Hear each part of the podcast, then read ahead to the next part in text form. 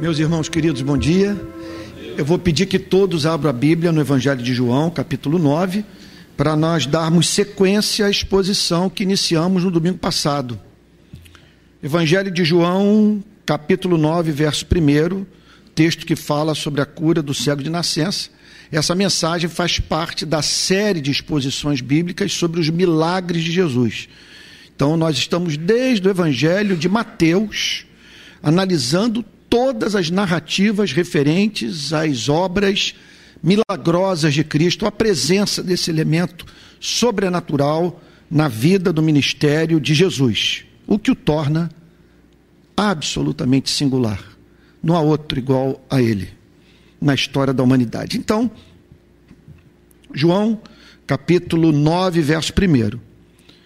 Enquanto Jesus caminhava, viu um homem cego de nascença. Vamos vamos trazer à nossa memória o que nós vimos na semana passada.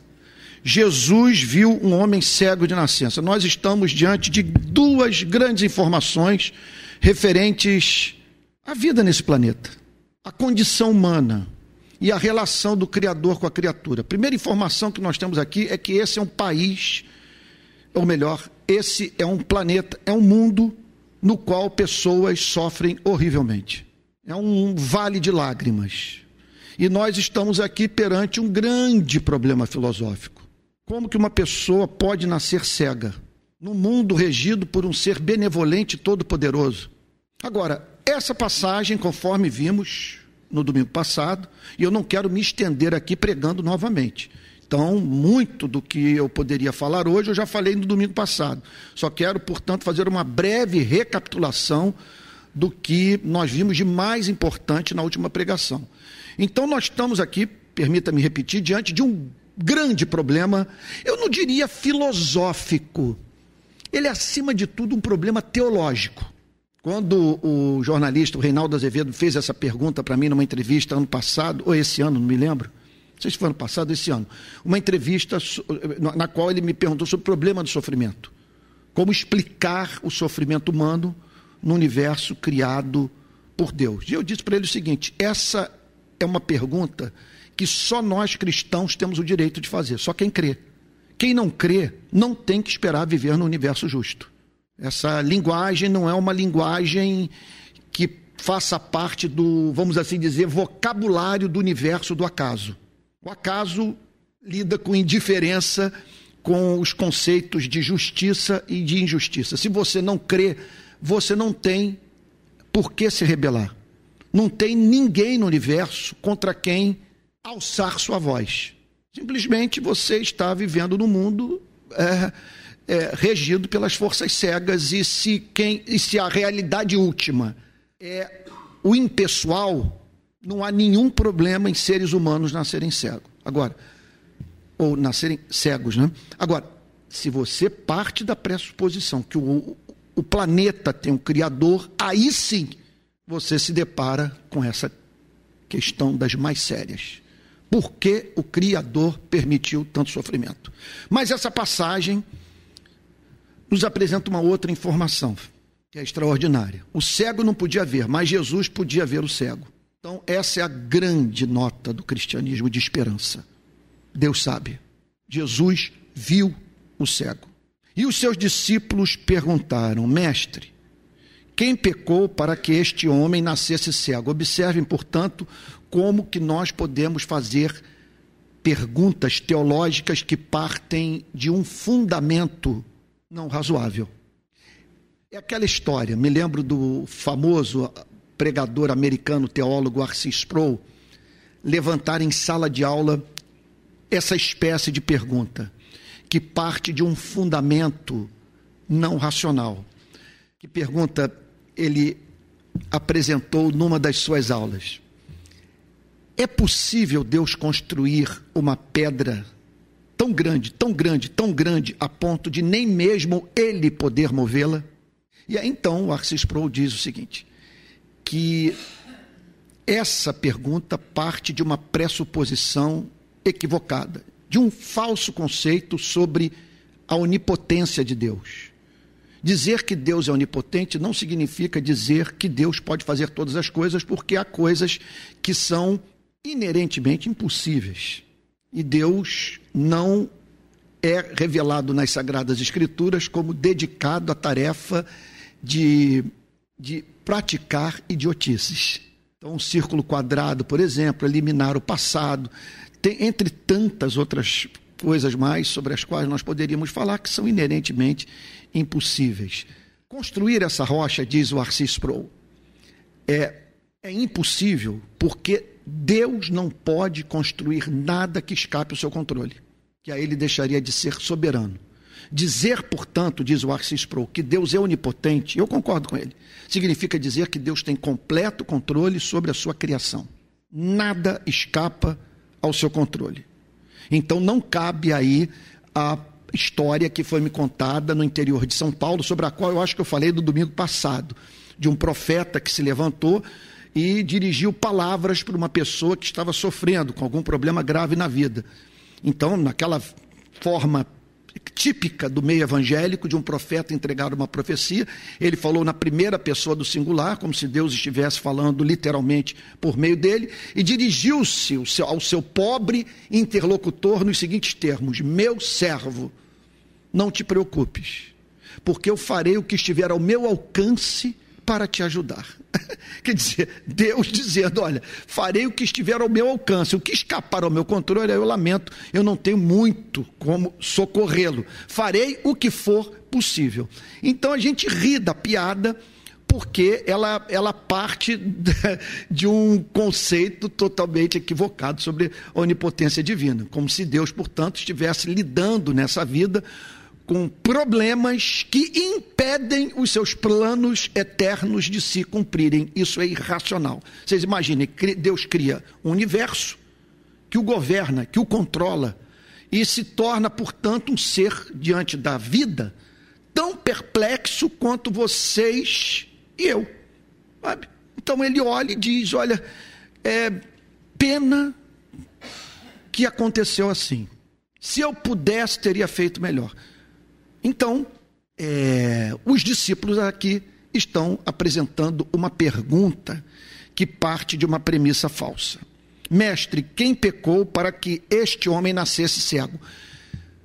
Havia um fundamento teológico para a pergunta dos discípulos, que esse é um universo moral, que Deus leva em consideração as ações humanas, considerando algumas justas e algumas injustas.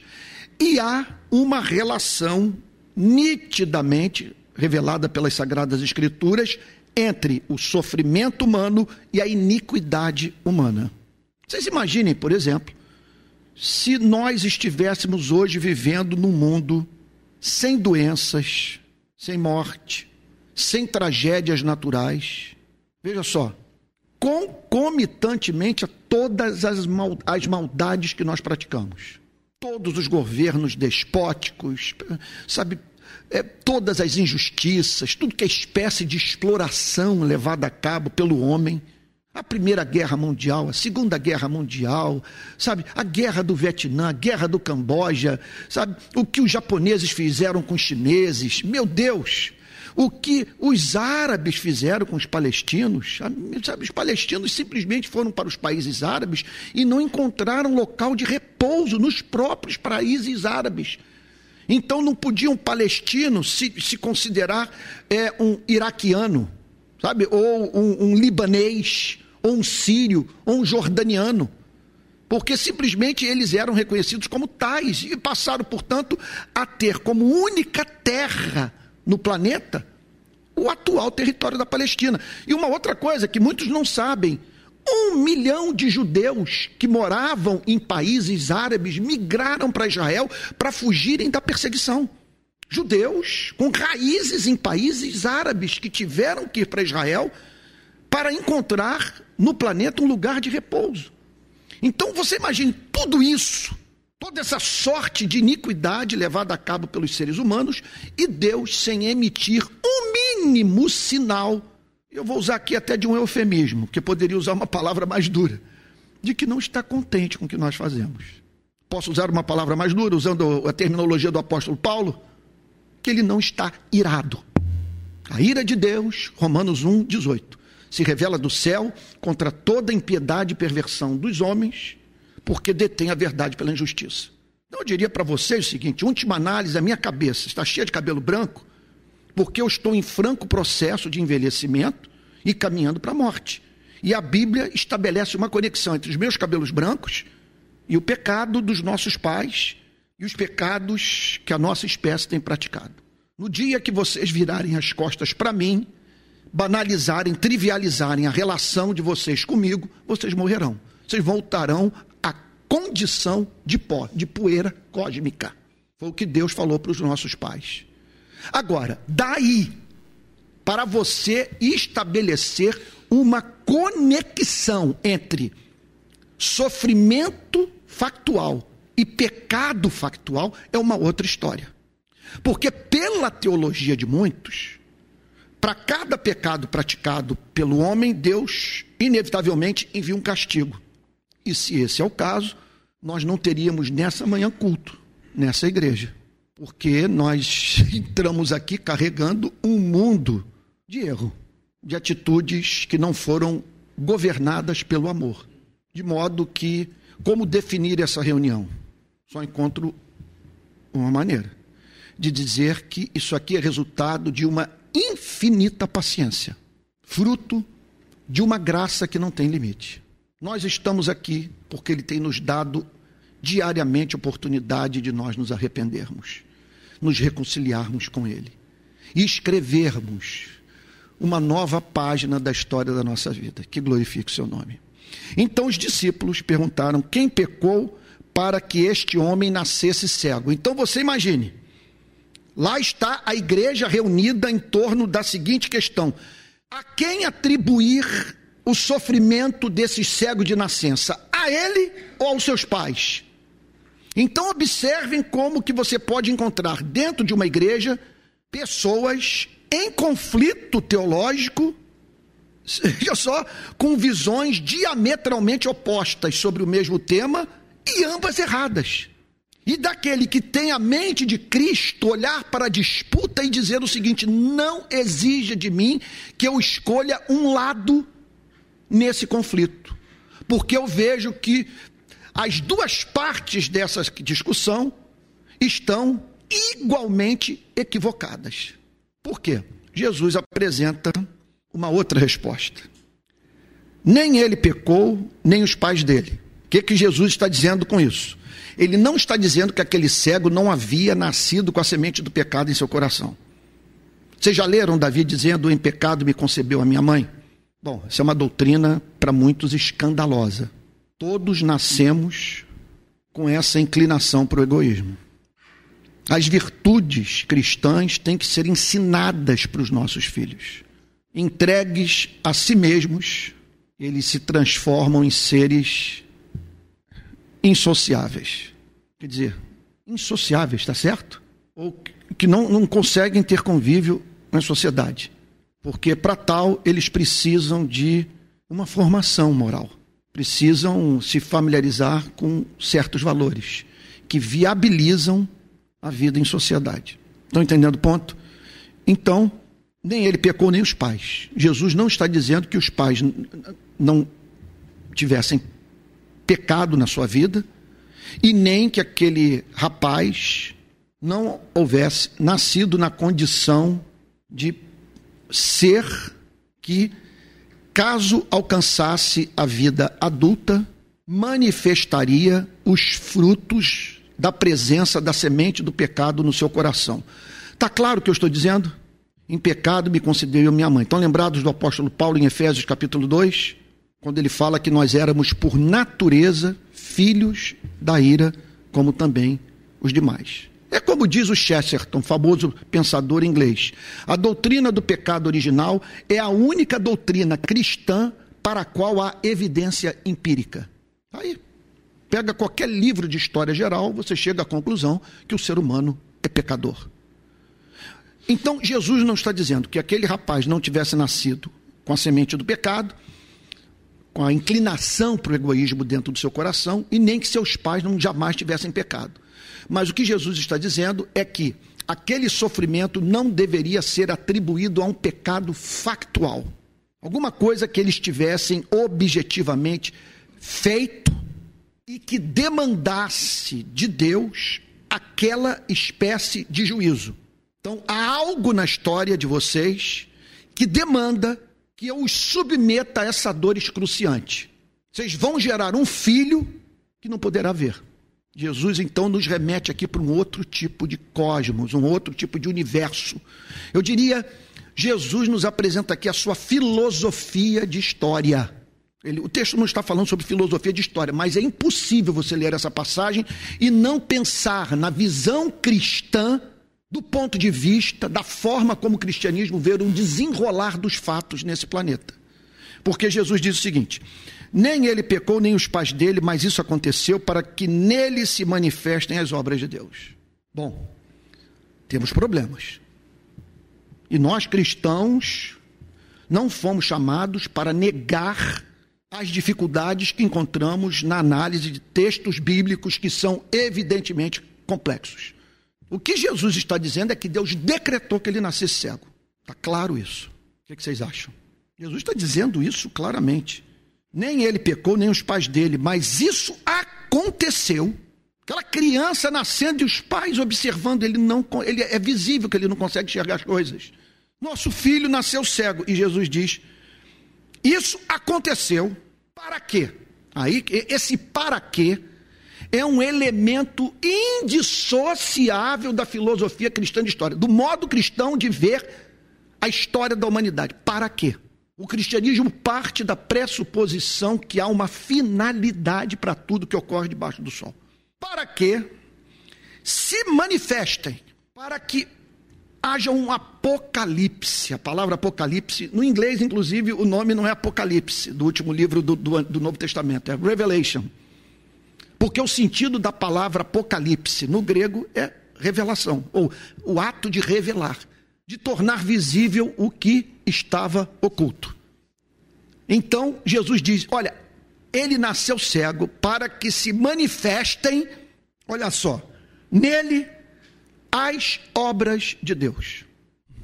Qual é a resposta para aquele que olha para uma passagem como essa e se sente chocado com a ideia de Deus decretar que um bebê nascesse cego? A Bíblia dá uma resposta não muito educada. A resposta que a Bíblia dá tem como objetivo nos levar a conscientemente assumirmos o nosso lugar no cosmos. Qual é a resposta que a Bíblia dá? O oleiro é senhor do vaso que cria. Ele dá aos seres humanos o destino que lhe aprouver. E vou usar o português coloquial da rua. E não entre numa de você discutir com seu Criador. Em conexão a isso, o apóstolo Paulo diz: quem é você? para confrontar aquele que o formou e que o levou a se preocupar com o tema da justiça pelo simples fato de você ter sido feito a imagem e semelhança dele. Você só está fazendo essas perguntas porque ele os moveu a formulá-las. Só que você deveria fazê-las de uma forma mais humilde e pensando na possibilidade de que no lugar dele você não faria melhor. Então, o que Jesus está dizendo é que Deus decretou aquele sofrimento a fim de que aquele rapaz, por meio do seu sofrimento, conhecesse o seu Criador de uma maneira que ele não conheceria se não tivesse passado pela dor. Para que se manifestem as obras de Deus. O que Jesus está dizendo é o seguinte: o cuidado de Deus por esse rapaz é tamanho que depois que as obras de Deus se manifestarem na vida dele, ele vai louvar a Deus por ter nascido cego. Esse é o ponto para que se manifestem nele as obras de Deus. Para que Deus use da sua necessidade para manifestar o seu poder, a sua graça, o seu amor. Isso nos leva, portanto, a reprocessar o nosso passado. Aqui estamos nós, eu não preciso ser profeta para dizer, com um histórico de fatos tristes das nossas vidas, experiências duras que nós passamos, palavras cruéis que nós ouvimos, perdas súbitas, inesperadas, traições, abandonos, doenças, acidentes. E aí então você lê uma passagem como essa e é levado a crer que todo esse conjunto de infortúnios, veja, essa esperança eu não posso dar para qualquer um. Essa é uma esperança, essa é uma palavra que eu só posso dirigir ao filho de Deus. Porque se você ama Deus, isso é, isso é evidência de que Deus ama você. A maior prova de que Deus o ama é o amor que você tem por Ele. E se você o ama, e isso é evidência do amor que Deus tem por você, isso significa que todos esses fatos passados fazem parte desse pacote gracioso referente ao que Deus permitiu, o eufemismo, determinou que acontecesse na sua vida para que você chegasse aqui. É o que eu disse para vocês um ou dois domingos atrás. Hoje, a maior dificuldade que eu teria na minha vida, se eu rompesse intelectualmente com o cristianismo, seria a de mudar a minha narrativa de vida, a forma como eu narro os acontecimentos da minha própria vida. Só depois de assim, de crescido, lá por volta dos 14 anos, eu estava na casa em Ipanema, na casa do meu tio João, um jornalista do Jornal do Brasil, irmão da minha mãe, e ele me contou a história sobre a minha vida, dizendo, portanto, que eu vim antes dos meus pais me planejarem. A minha mãe ficou grávida de mim no início dos anos 60, é numa relação casual com meu pai. Parece que meu pai não acreditou que eu fosse filho dele. Então eu passei os dois primeiros anos de vida morando com a minha mãe na casa desse meu tio, na Visconde Pirajá, em Ipanema. E aí meu tio então conta essa história. Aí eu olho para a minha certidão e descubro que há um sobrenome na minha certidão que os meus irmãos não têm. Porque como eu nasci na casa do meu tio João, irmão da minha mãe, eles decidiram botar o nome completo da nossa família portuguesa, Alves de Sá. Meus irmãos não têm o Alves. E depois eu descobri que eu passei a vida inteira assinando Antônio com circunflexo. Na minha certidão portuguesa, o Antônio tem acento agudo. E eu passei a minha vida inteira assinando Antônio com circunflexo. Só que na minha certidão brasileira, o Antônio não tem circunflexo. Então tem uma crise de identidade tremenda. É, eu assino como? Com circunflexo, sem circunflexo ou com acento agudo? Agora, onde que entra a narrativa cristã de vida? Quando eu olho para esse acaso e me lembro do apóstolo Paulo dizendo que ele determinou a nossa redenção antes da criação do tempo. Que o amor que Deus tem por você e por mim é antigo. Que ele nos conheceu e nos formou no ventre materno. Então, essa é a maravilha do cristianismo. É o cego de nascença, após o encontro com Cristo, ter como situar na história da sua vida essa dor excruciante. Foram anos de uma dependência quase que completa da solidariedade humana, até que ele conheceu a misericórdia divina. E seus olhos foram abertos duas vezes. Por isso que eu digo a vocês, meus queridos irmãos, todos nós temos na vida pessoas que amamos e que estão sofrendo, que passaram por dores, que nos feriram em razão do amor que temos por elas em nome de Jesus. Só Deus sabe o que aquela dor é capaz de operar na vida desse que sofre, que você ama. Ou o papel que ela desempenha na vida dessa pessoa a quem você quer tão bem. Então, quem olhasse para aquele cego, olha lá, preste atenção no que eu estou lhe dizendo, isso é muito sério e é fascinante. Quem olhasse para aquele cego diria o seguinte: Isso aí é consequência de uma vida passada. Ele reencarnou para sofrer, para pagar pelo que ele fez numa vida da qual ele não se lembra. Ou então é evidente que tem algo errado na vida dos seus pais e que Deus está punindo os pecados dos seus pais na vida dele. Só que nem o cego, nem os discípulos, nem os seus pais tinham acesso a uma informação que só Deus possuía. Qual a informação? Eu sou doido de amor por esse rapaz. Nenhum de vocês se preocupou mais com a cegueira dele do que eu me preocupei. E eu decretei que o seu sofrimento seria o caminho para a sua dupla recuperação da visão. Porque eu decretei que ele haveria de um dia de enxergar perfeitamente poder, portanto, ver a minha glória na minha criação, mas não apenas isso.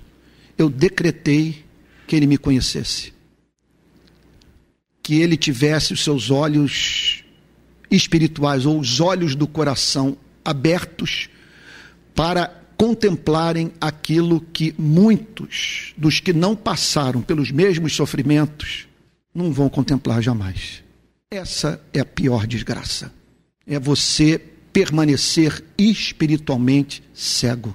De você olhar por um, por um amanhecer na Baía de Guanabara, após uma tempestade, aquele céu límpido, a serra de Teresópolis, Petrópolis, Friburgo, desnuda, e você não ser inclinado à adoração.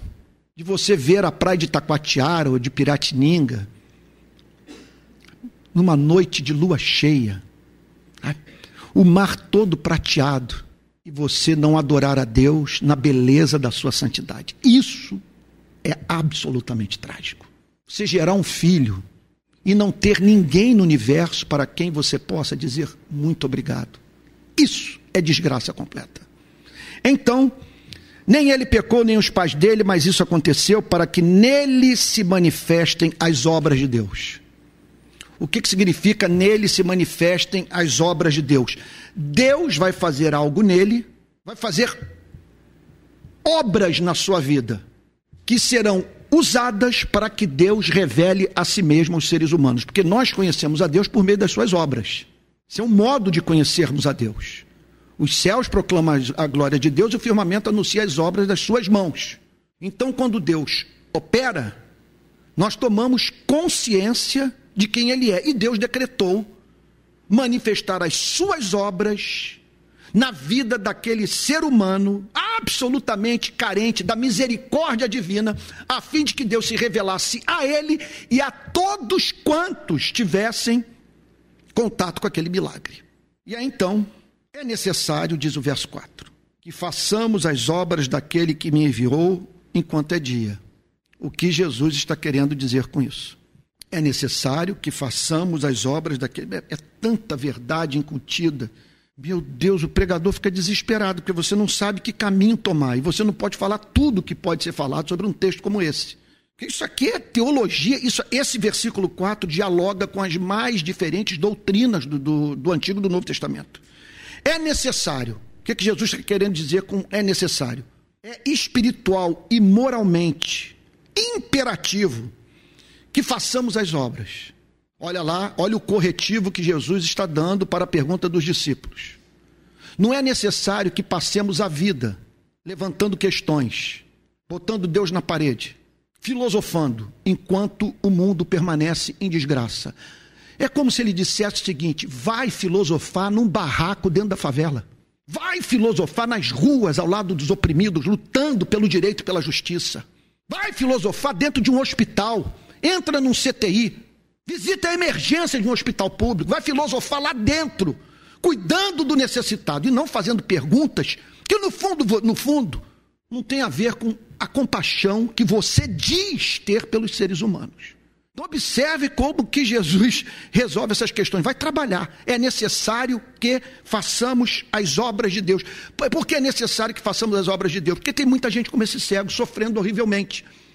E se você se tranca dentro de um quarto, cheio de questões filosóficas, ociosamente filosofando, enquanto, me perdoe dizer, o pau quebra, você está sendo um péssimo cristão. Você quer conhecer a resposta? Se coloque ao lado daquele que não tem a Cristo, pregue o evangelho para ele, só vista o nu, alimente o faminto, sacia a sede do sedento. Ali, nesse processo, você vai ver a manifestação do poder de Deus.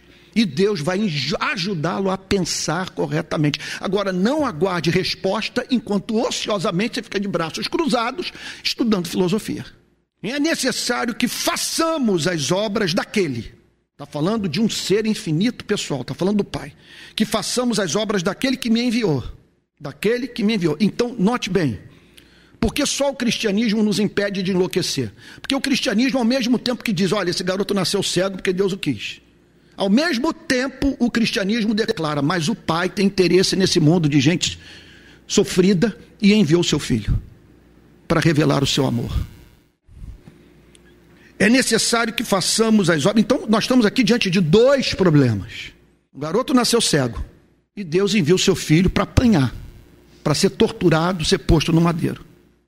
Por que, que o, o cristão não enlouquece? Porque ele vê o cego de nascença à luz da cruz. Porque Deus prova o seu próprio amor para conosco pelo fato de Cristo ter morrido por nós, sendo nós ainda pecadores. Então, é isso. Minha, sabe, a coisa que outro dia eu vivi uma experiência de uma pessoa que não interpretou bem uma conversa que eu tive com ela num jantar. E eu fiquei muito frustrado. Porque ela atribuiu a mim o que eu acho que ela não deveria atribuir em razão do tempo de relacionamento que temos. É um tempo tão longo e ela teve a oportunidade de me conhecer em tal extensão que eu julguei que ela deveria ter visto o que eu falei para ela à luz desse histórico. Então, quando você tem um histórico de amizade, que algumas coisas estão claras na sua relação com alguém, você age de modo sem precisar a ficar dando muitas implica, é, é, explicações, porque já algo tácito, pressuposto na relação. Eu não preciso explicar isso para você, porque você conhece, me conhece o suficiente para saber o que eu penso. Deixa eu dar um exemplo recente.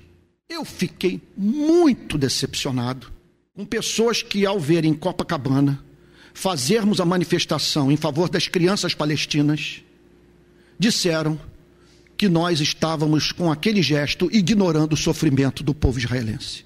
A minha vontade foi de dizer para algumas pessoas: o tempo de relacionamento que eu tenho com você não lhe permite fazer esse julgamento da organização que eu, que eu, que eu, com a qual eu trabalho e da minha própria vida. Porque você é testemunha que a nossa sede é na favela do Jacarezinho e nós fazemos manifestação pelos direitos dos policiais nas areias de Copacabana, na Lagoa Rodrigo de Freitas, com a favela sabendo que nós não toleramos execução de policial e que o nosso conceito de direitos humanos é esse presente em muitas das nossas publicações. Direitos humanos não tem lado. Então, como que uma pessoa que tem esse tempo de convívio pode imaginar que nós olharíamos para um ataque terrorista e o banalizaríamos por, ter, ter, por termos escolhido o lado da esquerda? É coisa de deixar a gente muito revoltado. Portanto, voltando aqui para o nosso tema, eu não vejo Deus à luz do sofrimento desse cego. Eu vejo o sofrimento desse cego à luz do sofrimento de Deus, na pessoa do seu único filho na cruz. Porque se Deus, se de fato aquele que morreu no Calvário é o Filho de Deus, meus queridos irmãos, essa é a nossa chave hermenêutica para a leitura de toda a Bíblia. Eu não entendo Sodoma e Gomorra, eu não entendo muito, não entendo aquelas crianças que Herodes mandou matar, Há muita coisa na Bíblia que eu não entendo, mas eu parto da pressuposição de que Deus não está brincando com a espécie humana, porque não pode brincar com a espécie humana quem triturou seu filho por amor aos pecadores, aos fazedores de guerra, aos praticantes de injustiça. Então, repito, a cruz é a chave hermenêutica para a interpretação da Bíblia. Veja tudo à luz desse amor sacrificial de Deus. É necessário que façamos as obras daquele que me enviou enquanto é dia. Enquanto é dia. Meu Deus, enquanto o coração bate, enquanto você está vivo, enquanto a oportunidade. Olha, eu vou lhe dizer, nós estamos aqui começando uma igreja em Niterói. Essa igreja representa a oportunidade não é manipulação que eu vou dizer, não. Não é manipulação, porque eu não me senti manipulado quando eu me converti na Igreja Betânia. E no minuto seguinte, a Igreja Betânia me mandou para pregar o Evangelho no presídio da Ilha Grande, no final dos anos de, de 1982. E eu fazendo aquelas viagens para Ilha Grande e na companhia daqueles presos considerados as pessoas assim é, é, mais é, é, perigosas do ponto de vista do que suas vidas representavam para a vida, para a sociedade. E hoje eu olho para trás e vejo o seguinte: graças a Deus por ter nascido numa igreja que me enviou para o campo missionário. De modo que hoje eu olho para esses 41 anos de vida, vou pedir mil perdões pelo que eu vou dizer. Tenho 41 anos de cristianismo. A maravilha de você andar com Cristo é que quando eu lanço um olhar retrospectivo para esses 41 anos, eu não vejo apenas as praias que eu, eu adoro praia, as praias que eu visitei, sabe, os restaurantes onde eu pude jantar, almoçar? Os países pelos, pelos quais é, andei, a maravilha. E eu vou dizer isso para a garotada que está aqui, a rapaziada que está chegando agora. A vida é cruel. Quando vocês chegam na minha idade, uma pergunta inevitável vai ser feita por você para você mesmo: Que diferença eu fiz para esse planeta? Quantas pessoas passaram a viver melhor por meio do contato comigo? O cristianismo nos permite viver aquela espécie de vida que na nossa morte muita gente vai chorar. Como a irmã, a mãe querida do pastor Alex, que faleceu anteontem, Dona Araci. Durante 50 anos, mais ou menos, pregando o evangelho em Caraí. Número incontável de pessoas passou pela casa da dona Araci e ouviu o evangelho. De uma mulher que não criou uma igreja para ela. O objetivo dela era fortalecer as demais igrejas, fazendo com que pessoas, por meio da sua pregação, procurassem. Naquela época a gente podia dizer a igreja mais próxima de sua casa. Hoje, falar em termos de igreja mais próxima de sua casa pode significar você frequentar uma sinagoga de Satanás. Então é melhor você atravessar a ponte de Niterói. Eu faria isso. Eu faria isso. Eu, eu se eu olho se eu moro no Rio, identifico em Niterói, ou vice-versa, uma igreja onde o evangelho está sendo pregado, Olha, para mim, é menos torturante ter que pegar a ponte ou as barcas e me dirigir ou para o Rio ou para Niterói para ouvir a pregação da palavra do que ficar anos a fio ouvindo um pregador que não fala coisa com coisa. Eu saí, eu saí seco do culto. Sabe? E, e vocês sabem, naquela história do demônio novo que virou-se para o demônio velho e perguntou: Mas como explicar o fato de eu ter encontrado você ontem pregando o evangelho? Esse demônio velho, experiente, pregando o evangelho. Afinal de contas, nós não fomos levantados pelo nosso Pai para combatermos o evangelho. Como que você está pregando o evangelho? É o que o demônio velho teria virado-se para o demônio novo e dito: Por acaso você não sabe que não há nada que mais endureça o coração do ser humano do que a pregação do evangelho sem unção do Espírito Santo? Eu não sei como pessoas conseguem, durante anos a fio, ouvir homens em cujos púlpitos não há fogo e não há luz. Tem que ter conteúdo e tem que ter a paixão pentecostal. Sem isso, sabe? É aquela história, se me falha a memória, foi William Pitt, foi um, um, um político é, inglês que foi visto indo para um culto para ouvir George Whitfield.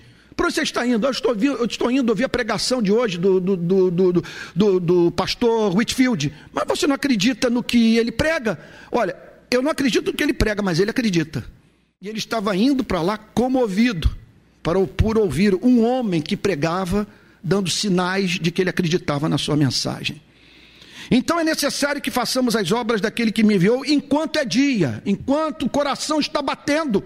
Está lembrado de Martin Lloyd Jones morrendo? 1981.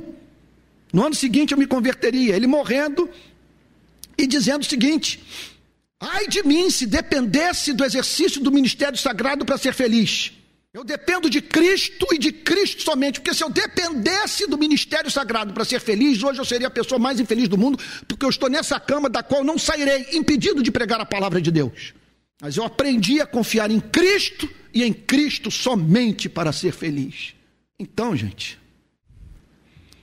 estar vivo, eu interpreto a preservação da nossa vida nesse planeta como é, fruto da, do propósito de Deus de conceder a você e a mim oportunidade de nós manifestarmos as obras de Deus, de fazermos pessoas voltarem para casa após terem mantido em contato conosco, a fim de dizer: eu nunca fui tratado com tanta dignidade. Esse cristão me fez perceber o valor da minha vida pela forma como ele se relacionou comigo. Essa oportunidade que Deus está nos dando agora, agora, de fazermos as obras de Deus. Aqui está Jesus falando: façamos as obras daquele que me enviou enquanto é dia. A noite vem quando ninguém pode trabalhar. É quando fechou a porta da arca, cessou o tempo da oportunidade.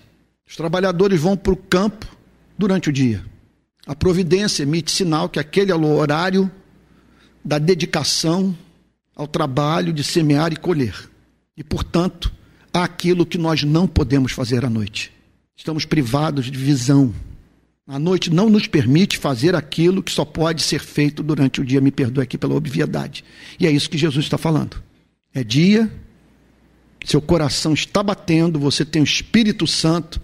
Estou me lembrando daquela música do Paulo Brito. Né? Pedro e João iam para o templo para orar e falar com Deus e tal. Aí lá pelas tantas o Paulo Brito canta dizendo assim, como é que é? é no final da canção ele diz assim que se Deus fez na vida daquele paralítico, que fez através da vida do apóstolo Pedro, de João, ele pode fazer através da sua vida também. Aí Paulo Brito canta dizendo: Tens a palavra e o Espírito. Como é que é o final? Usa o que tens, Deus te ouvirá. Aí, em nome de Jesus de Nazaré, linda essa canção. Linda. Então, tá aí. A noite vem quando ninguém pode trabalhar. Enquanto estou no mundo, eu sou a luz do mundo.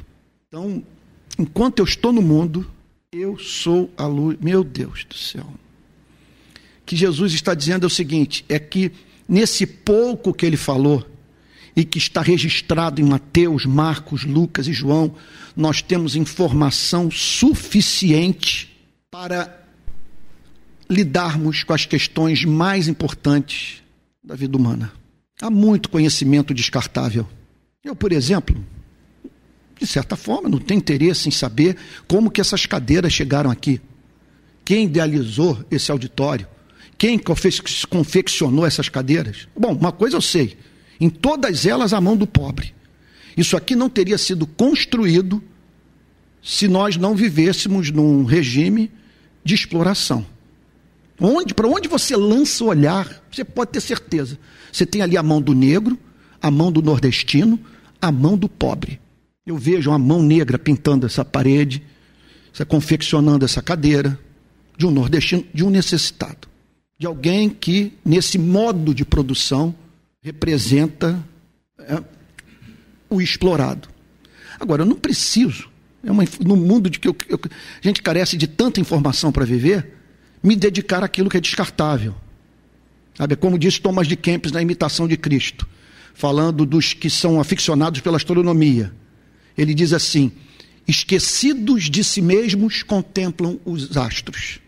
Lá está o sujeito passando a vida toda tentando, tentando entender a ursa maior, ou sei lá, o Andrômeda, mas não sabe quem é, de onde veio, para onde vai, qual o sentido da sua existência, como se reconciliar com seu Criador. O que eu estou querendo dizer é o seguinte: na mensagem de Cristo, nada é descartável. Jesus trata das questões mais importantes da vida. Por isso, eu vi aquele oficial da aeronáutica, membro da minha igreja, no leito de morte, literalmente no leito de morte, os últimos dias de vida, em posição fetal, na cama, e, e ao seu lado, em cima daquela mesma cama, a Bíblia. Não dava para botar ali no lugar da Bíblia o capital de Karl Marx. Não dava. Não dava para botar ali as obras de Machado de Assis, Monteiro Lobato, sei lá. Pensa em Shakespeare. Ele precisava de alguma coisa que o preparasse para a morte. Ele estava vivendo aqueles momentos em que o ser humano, em agonia, vira-se para Cristo e diz: Lembra-te de mim quando vieres no teu reino. Enquanto eu estou no mundo, sou a luz do mundo. Nós não vamos mudar esse planeta enquanto nós não estivermos convictos de que Jesus é a luz do mundo. Que você pode encontrar sociólogos que criaram instrumentos para interpretação das transformações sociais. Mas se você quer conhecer a natureza humana, se você quer saber o que se passa no espírito humano, quando três horas da madrugada ele, tá, ele está na cama ao lado de um filho ardendo em febre entre a vida e a morte, no, Adam Smith não vai ajudá-lo. Não vai.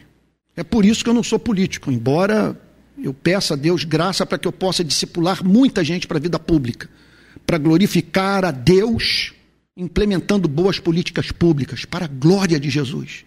Mas eu não me envolvo, porque para mim é evidente que Deus me chamou para o ministério da palavra e não há nada mais importante que a igreja possa fazer por esse planeta do que proclamar Jesus, a luz do mundo. E o que Jesus está dizendo é o seguinte: vocês estão na luz. Vocês são aqueles que têm os motivos mais profundos para trabalhar. Enquanto estou no mundo, sou a luz do mundo. Quer dizer, esse período agora, ele, ele é caracterizado pela oportunidade que Deus está dando de pessoas se reconciliarem com Ele através de Cristo. Enquanto estou no mundo, sou a luz do mundo, meu Deus. E o que chama atenção é que ele não fala de filosofia, ele não está falando apenas de teologia, ele está falando dele. Porque Jesus é a teologia no teatro, é a teologia na vida, é a teologia em interação com esse mundo. Jesus é, é a teologia, é, é, vamos assim dizer, entendo o que eu vou lhes falar. É, é Jesus é, são as institutas de João Calvino interagindo nesse planeta. Oh meu Deus, não sei se, se é, é, é, digno fazer uma, uma afirmação como essa, mas vamos lá. Eu acredito que Calvino foi muito feliz ao produzir os seus quatro volumes. Tá? Então, mas eu não conheço a Deus apenas sistematizando as proposições bíblicas, arrumando o pensamento. Eu conheço a Deus vendo Jesus em interação com os seres humanos.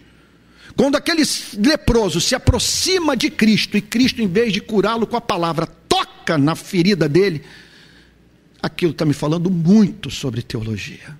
Mais do que se a Bíblia dissesse tão somente que ele é misericordioso. Porque ali eu vejo a misericórdia divina ganhando concretude. Nessa manifestação agora em Copacabana, há pessoas aqui que viram a experiência que eu vivi. Não vou dizer com quem, nem com a qual povo a pessoa da história que eu vou contar pertence. Houve uma pessoa que passou pelo calçadão de Copacabana e não concordou com o que nós estávamos fazendo. E quando eu fui tentar dar uma explicação, sem querer eu encostei no seu braço. Ele virou-se para mim e disse: Não toque em mim. Eu nunca vivi essa experiência na minha vida, de uma pessoa sentir nojo de mim. Ele sentiu nojo. E como eu sofro de déficit de atenção, provavelmente, minha esposa está certa disso, alguns amigos também, eu toquei nele pela segunda vez. Ele virou-se para mim, afastou o corpo. A nossa assessora de imprensa ontem estava dizendo: Antônio, eu vi a hora que ele se afastou de você. Ele afastou o corpo, puxou o braço. A, a cena foi tão chocante que eu me lembro até da cor dos pelos do braço dele da cor do braço. Que é uma coisa que eu nunca vivi na minha vida, alguém sentir nojo de mim. Aí na segunda vez ele, tipo assim, é, eu já lhe falei, não toque em mim. Aí eu vejo na Bíblia Jesus tocando no leproso. Então, ele é a luz do mundo nesse sentido, porque ele é a verdade não mais abstrata sobre a qual nós devemos pensar. É a verdade em movimento, interação. Quando o pastor, olhando para os seios daquela mulher, para as suas coxas, excitado, traz a mulher junto com o padre, com o presbítero, com o diácono, para o templo, e diz para Jesus: Está vendo essa mulher? Acabamos de flagrá-la em adultério. E na lei, Moisés manda que essas mulheres sejam apedrejadas.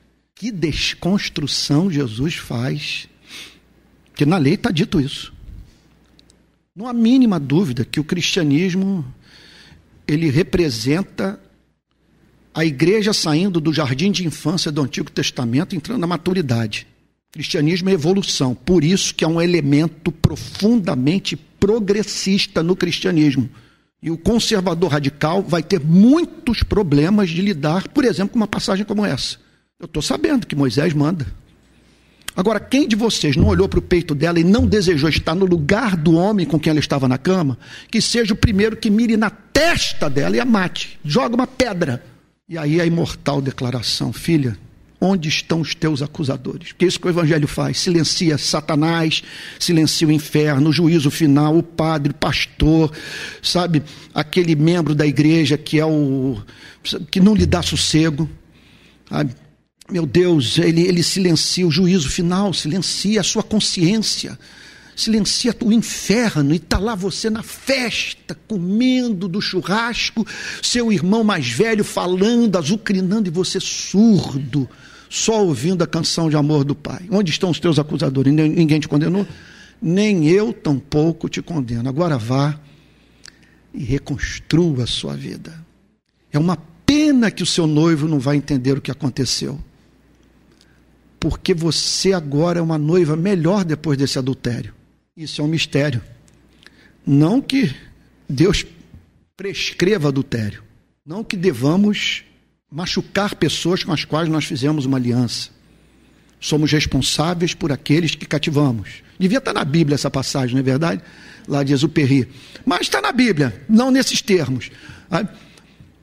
Agora, naquele caso, embora adultério, por significar que nós não soubemos honrar o amor que nós despertamos no coração de alguém, no caso daquela mulher, olha a graça maravilhosa fez com que ela se tornasse mais santa, porque aquele tropeço passou a ser visto à luz do amor de Deus.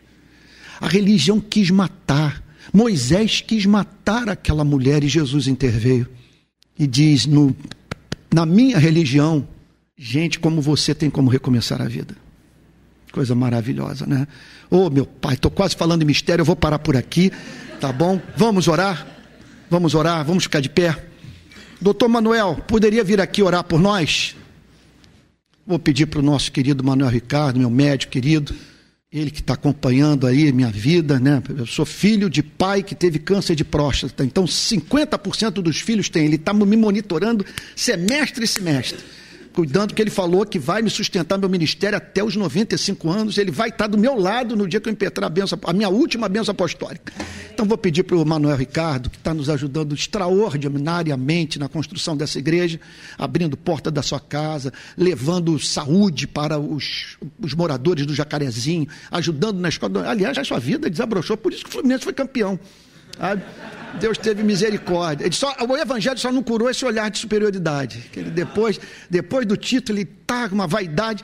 Mas vou pedir, Manuel Ricardo, para você orar por nós, porque tudo isso aqui é, é profundamente comovente. Né? Eu, eu julguei que eu fosse avançar até o verso 12, mais ou menos, mas o texto é tão rico, sabe? E eu espero que vocês estejam todos dizendo: Senhor, Fui alimentado espiritualmente nessa manhã pela Sua palavra. Estou conhecendo mais a Ti, encantado com a beleza de Jesus.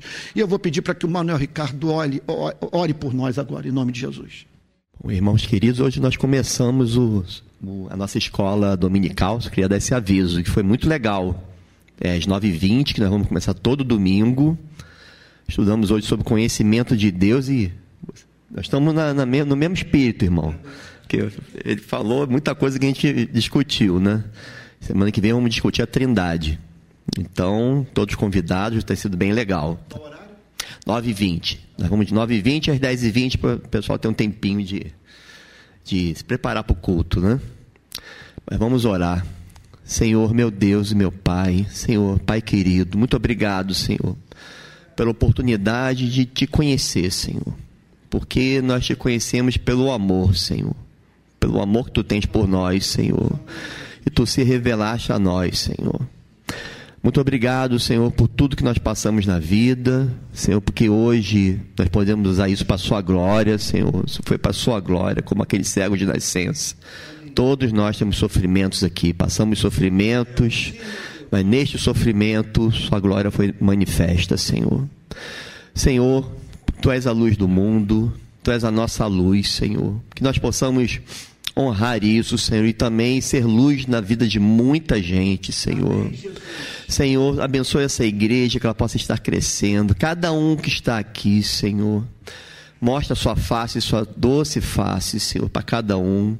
Nos proteja hoje no dia, nesse domingo e a semana inteira. Nos leve para nossas casas com insegurança, Senhor. E abençoa o pastor Antônio, Senhor. Defenda ele de todos os ataques, de tudo, todos os desafios, Senhor.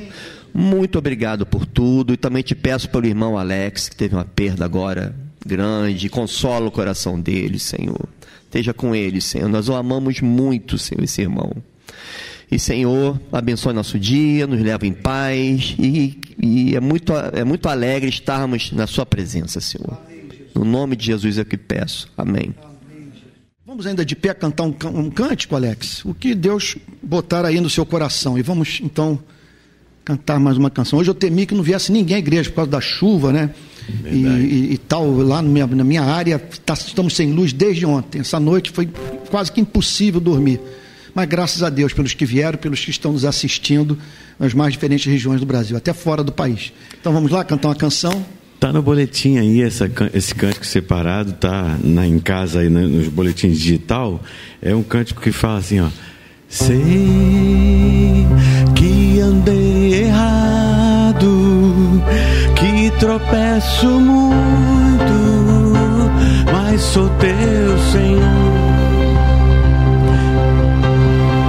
Quero ter um coração quebrado ti rasgado. Sara-me, Senhor. Faça essa declaração agora. Ah, como eu desejo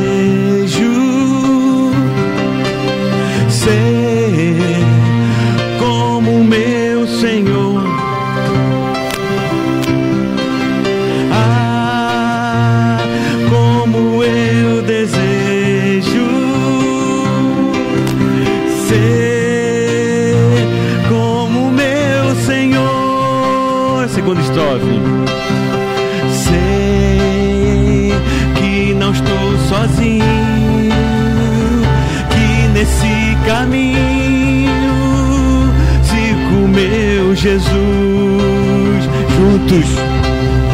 Ri com teu povo canto que te ama tanto, seguirei, Senhor. Ah, como eu te desejo, Senhor.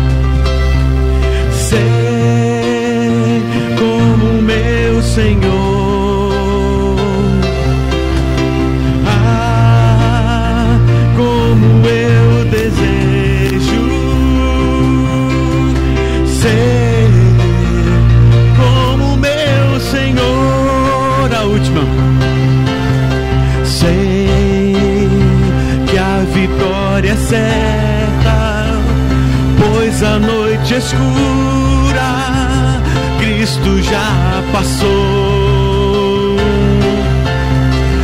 E agora, numa manhã de glória, sim, já vem surgindo, irmãos, Cristo ressuscitou.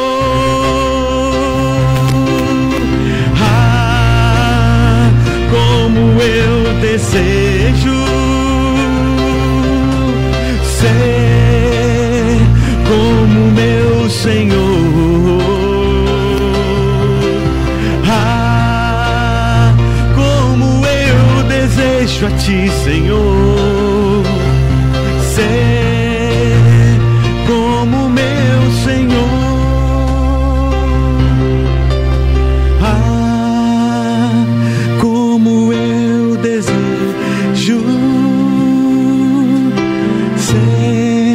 a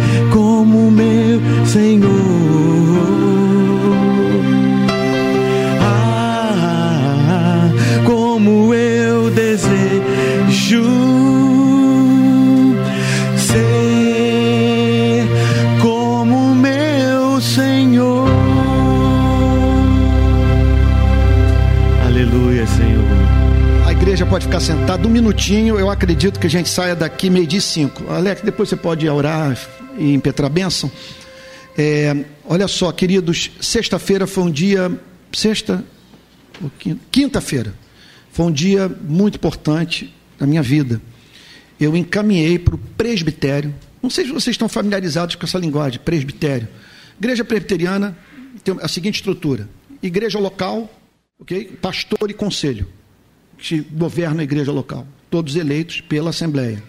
Acima da igreja local, o presbitério, que ele exerce jurisdição sobre um, um certo número de igrejas, eu acho que quatro no mínimo, três, quatro, eu acho que quatro, presbitério. Acima do presbitério, o sínodo, que exerce jurisdição sobre um número de presbitérios de uma região. E acima do sínodo, o Supremo Conselho, que é a instância superior. Então, eu enviei para o presbitério a o meu pedido de exoneração do cargo de pastor da Igreja Presbiteriana do Brasil. eu não vejo mais campo para mim nessa denominação. Então, é, hoje a minha igreja é essa. Eu, minha leitura do Novo Testamento me leva a crer que eu não dá para ser cristão e viver fora da igreja. Jesus andava com a igreja.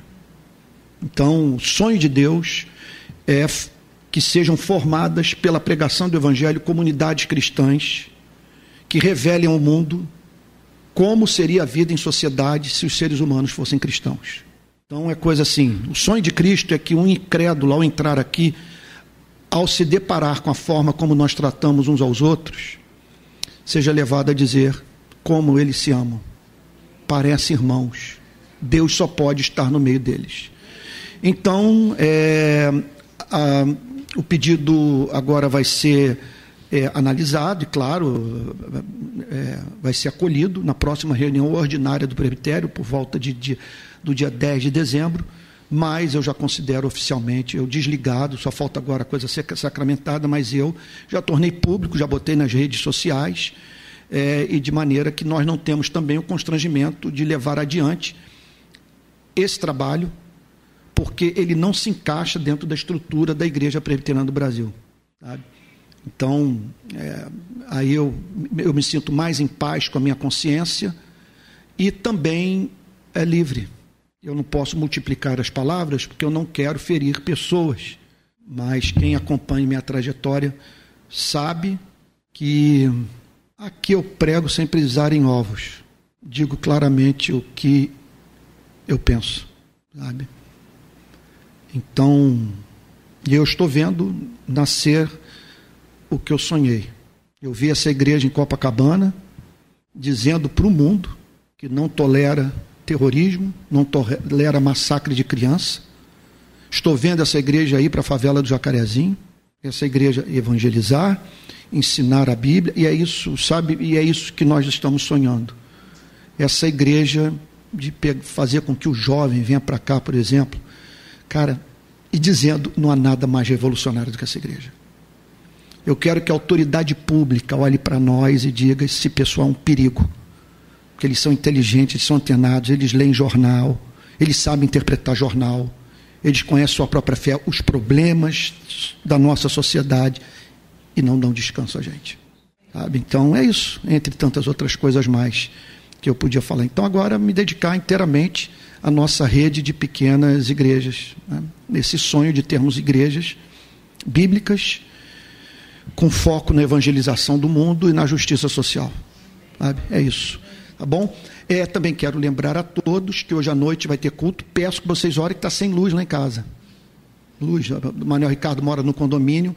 Essa noite eu transpirei, passei a noite transpirando, um calor. Eu acho, a impressão que eu tenho, apesar da temperatura ter caído, a casa ela manteve o calor do dia. O que nós vivemos essa semana, eu não me lembro de ter vivido desde que eu mudei para Pendotiba, pelo menos. Eu nunca vi um calor como dessa semana. Então, esse pessoal aí da, que fala sobre mudança climática, eu estou achando que essa gente está certa. O que vocês acham? Está estranho, está estranho. Então, é isso. Ah, aí, durante a semana, nós temos o estudo com o meu queridíssimo filho Pedro, esse teólogo maravilhoso que Deus está formando sabe? junto com o nosso querido Emerson, que é, eu diria que é o centurião convertido, né? Aí, né, Deus tem misericórdia da polícia também, meu Deus do céu, foi lá, pegou o homem e está aí, olha, um centurião romano convertido, né? Então, temos o Alex, temos o doutor Manuel Ricardo e estamos formando um timaço aqui para fazer. Eu espero que nessa fase final, vocês sabem que eu sou um pregador que tem mais passado do que futuro, né? o que eu já vivi é muito mais do que o tempo que me resta de vida. Esse já aconteceu um milagre aí e tal. Mas, é, então, eu estou doido para viver cada segundo, sabe? Me lembro quando o reverendo estava perto da morte. Eu falei para o reverendo: Olha, eu participei de um congresso aí, eu, eu vi o John Stott falando que o maior sonho da vida dele é amar Jesus, ou conhecer Jesus, alguma coisa assim. Eu falei: Reverendo, qual é o seu sonho? Seu maior sonho nessa fase da sua vida? Meu filho, é levar o maior número possível de pessoas a, a, a, Jesus. Eu quero morrer como Moisés, que na morte dele levou mais gente com ele do que em toda a sua vida. Sabe? Então é isso, eu estou com esse desejo de, nesse tempo que me resta, não sei quanto, mas levar muita gente a Cristo. E esse cristianismo que sirva de contraponto para o que está em curso no Brasil, porque o que está em curso no Brasil é de causar náusea. Não vamos generalizar, porque Deus tem povo aqui. Mas o que mais aparece é muito chocante. É coisa de você olhar e dizer: se o cristianismo fosse isso, eu não botaria pé em igreja. Mas, graças a Deus por vocês que viram a loucura, mas conseguiram separar Cristo da instituição religiosa.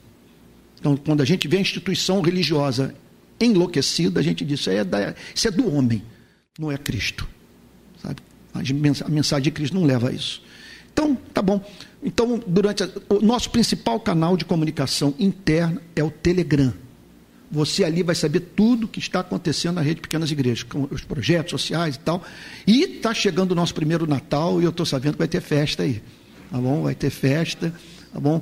E orem aí, porque dezembro o Botafogo pode ser campeão brasileiro. Se for, meu Deus do céu, vai ser muito difícil eu resistir à tentação de não pregar com manto sagrado. Mas o inimigo sabe que quando o Botafogo perde, eu fico perturbado, prejudica a minha pregação. Então, ore que há uma batalha no mundo espiritual. Tá bom? É isso, gente. Deus abençoe. Não deixe de acompanhar as redes sociais, semana toda postando um monte de coisa, vídeos e tal, estudos. Voltei com palavra plena, pela graça divina. Tá bom? É isso. Alex, você pode orar, o pastor Alex, querido, orar e impetrar a bênção apostólica. O reverendo morreu pregando, né? Morreu ele, pregando. Eu lembro que Vamos ficar de pé. Um evento, eu estava pregando com ele também. No dia seguinte ele deu entrada no hospital, mas aquele dia parecia que ele estava se despedindo assim. A unção fluiu. Um evento grande que a gente tinha organizado. Foi lá no Joaquim Távora, não foi? Foi no colégio Joaquim Távora, na, na quadra Joaquim Távora. Na quadra Joaquim Távora. As pessoas choravam e ajoelhadas pelo chão. Parecia que ele, ele falou assim. É, todos esses anos, jamais parei de pregar o Evangelho. E tal como no início, hoje a mesma paixão no meu coração. É, ele disse isso com 98 anos. anos né? 98 anos. 98 anos, lúcido, é. lúcido. Aí eu falei para ele, reverendo, qual é o segredo? Pô, mas essa idade. E tal. Ele, ele não gostava que falasse assim para ele, reverendo, estou orando para o senhor chegar aos 100. Mas calma aí, ele, ele falava, e se Deus quiser que eu passe dos 100? Está limitando? Esse papo. Ah, né? Aí o reverendo, então, o que, que eu estava falando mesmo? Hã? Falei, reverendo, qual é o segredo? Meu filho, eu como de tudo, nada me faz mal. Comia, comia de tudo. E viciado em café.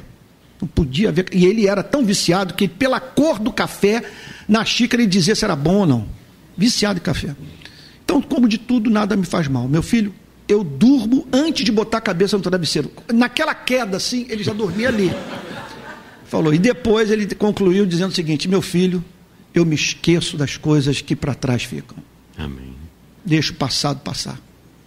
Isso. Eu acho que esse terceiro ponto foi o mais importante de todos, né? É isso. Então, Alex, nosso pastor querido, é, vai orar e impetrar a benção apostólica, encerrando o nosso culto de adoração a Deus.